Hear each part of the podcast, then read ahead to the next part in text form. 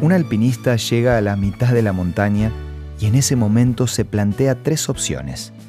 Me queda mucho recorrido, no lo voy a lograr. Ya subí la mitad, con esto me conformo. O ya llegué hasta acá y ahora me falta menos. ¿Con cuál de estas tres opciones te identificas? Esto es Una luz en el camino. Una breve pausa para reflexionar. Con el licenciado Santiago Paván.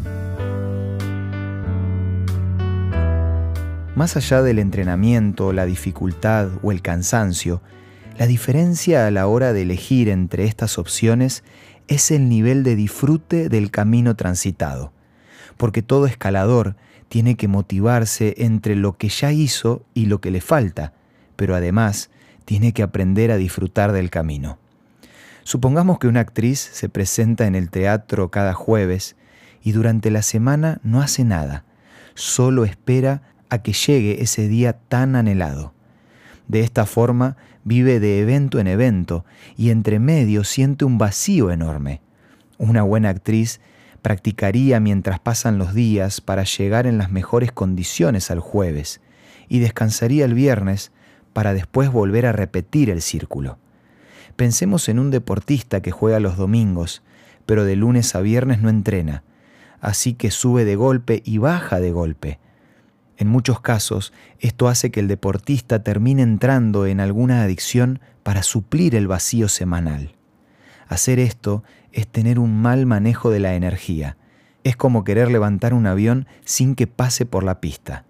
Ahora, si el jugador entrena lunes, martes, miércoles y va aumentando gradualmente su exigencia, no solo va a poder rendir el día del partido, sino que se va a mantener enfocado en la semana.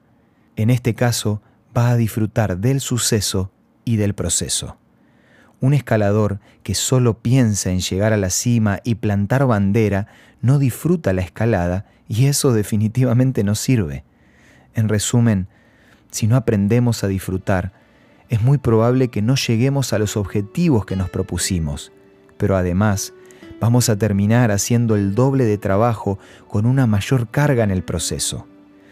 Ahora, si por alguna razón te está costando poner esto en práctica o ya no tenés fuerzas para seguir adelante, escucha bien lo que Dios te dice en Isaías 43.2. Cuando pases por aguas profundas, yo estaré contigo. Cuando pases por ríos de dificultad, no te ahogarás. Cuando pases por el fuego, no te quemarás, ni las llamas te consumirán. Aprender a disfrutar de los procesos no tiene nada que ver con no tener problemas sino con confiar en Dios en medio de ellos. Como un complemento para el tema de hoy, quiero ofrecerte la revista Evidencias, que podés solicitar de la siguiente manera. Envíanos un WhatsApp al 1162 26 1229 o búscanos en Facebook como Una Luz en el Camino. La revista Evidencias te va a ayudar a confiar en Dios un día a la vez. Esto fue Una Luz en el Camino te esperamos mañana para un nuevo encuentro, cuando volveremos a decir, permitamos que a lo largo de las horas de cada día Dios sea una luz en nuestro camino.